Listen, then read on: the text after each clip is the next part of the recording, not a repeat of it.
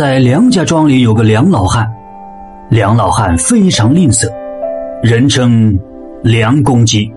村里人一提到他呀，都连连摇头，还会这么说：“这货呀，铁公鸡一个，一毛不拔。”离梁家庄东南五里远有个李家庄，李家庄有个李老汉，说话办事儿认死理，人称李将金。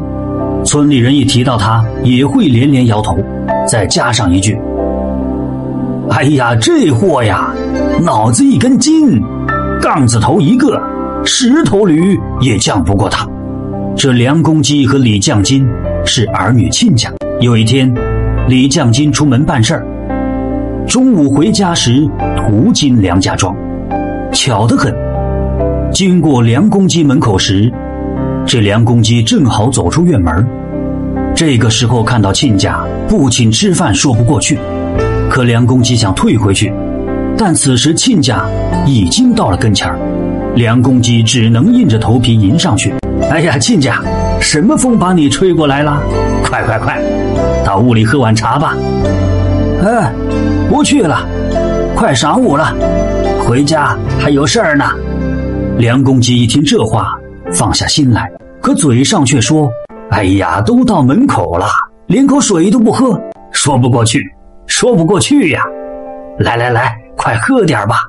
你看，他嘴上这么说着，手却放在兜里一动不动。李将金知道亲家抠门，也不想留在这儿吃什么东西。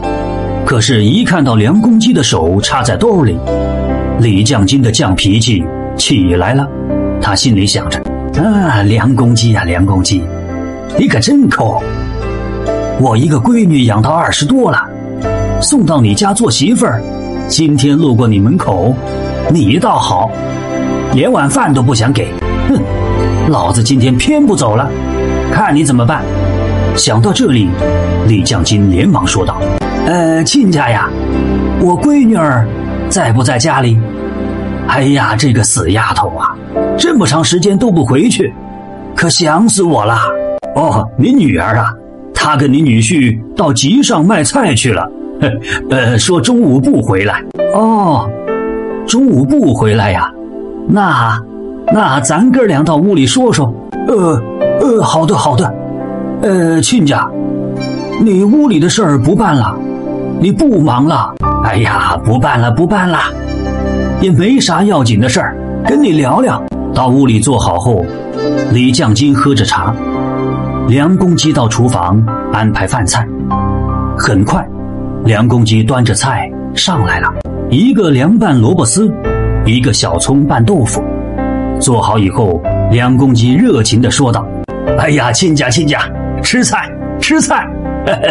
呃，等一会儿啊，咱们俩吃面。”李将金一瞧，就两个素菜，居然也不请我喝点酒，梁公鸡呀，梁公鸡，老子今天非要治治你！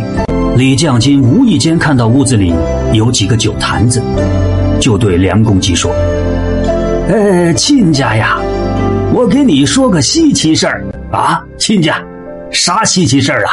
说来听听。这事儿可是真稀奇呀！呃，在隔壁村有个赵拐子。”呃，亲家，你是不知道啊，这赵拐子种的红薯可怪了，嘿嘿嘿，那种的红薯不长薯，光长秧子，那秧子啊，可长了，是吗，亲家？有有多长啊？李将金站了起来，用手比划着，那红薯秧子啊，要是从门外头往里长，能长到那儿。梁公鸡顺着李将金的手看过去，哦，亲家，那红薯秧子能一直长到放酒坛子的地方。呃，酒坛子，梁公鸡没办法，只有把酒坛子搬了过来。几杯酒下肚，梁公鸡说话了：“哎呀，亲家，今天真是不好意思，就我一个人在家，没有什么荤菜。”对不住，真是对不住啊！李将金一听，连忙说道：“哎呀，亲家说什么话呀？好办，你去找人把我骑的毛驴给杀了，咱两个人吃点驴肉，搞点荤的好不好？呃，亲家，驴肉好，驴肉好。呃，只是亲家吃了驴以后，你待会儿咋回去呀？这时，院子里一只公鸡叫了起来。李将军一听，连忙指着公鸡说道：“呃，好说好说，我就骑着那只公鸡回去吧。”梁公鸡没有办法，只有把邻居请过来帮忙，杀掉公鸡，准备做一盘辣子鸡。正在吃着喝着，梁公鸡肚子不舒服，要去上厕所了。回来以后，桌上的酒杯不见了。呃，亲家奇怪的很啊，我就上个厕所，酒杯弄到哪儿去了？哎呀，亲家，酒杯太小了，刚才我一不小心，连酒带杯吞到肚子里去了。梁公鸡一听，知道亲家嫌酒杯小，只能拿出大酒杯。又过了一会儿，梁公鸡到厨房端辣子鸡，回来时，李将军拿着一根锯条，正在锯酒杯子。哎呀，亲家，你这是干什么呢？嘿嘿嘿，亲家，这酒杯太大了，你倒酒的时候酒没倒满，上头太多用不着。既然用不着，那就锯了算了。梁公鸡一听，知道亲家嫌酒杯没倒满，他只能忍痛把酒倒得满满的。李将军酒喝得正高兴，辣子鸡刚端上来，可这时。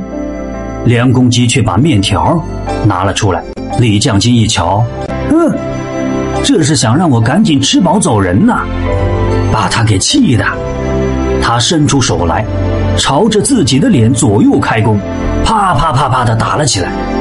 梁公鸡一看，吓坏了，哎呦，亲家，你你这是干什么呀？怎么打自己呀？李将军说道：“哎呦，亲家，我喝到现在脸还没喝红。”等一会儿出去呀，怕别人笑话你不好好招待我，我干脆呀就自己把脸给扇红算喽。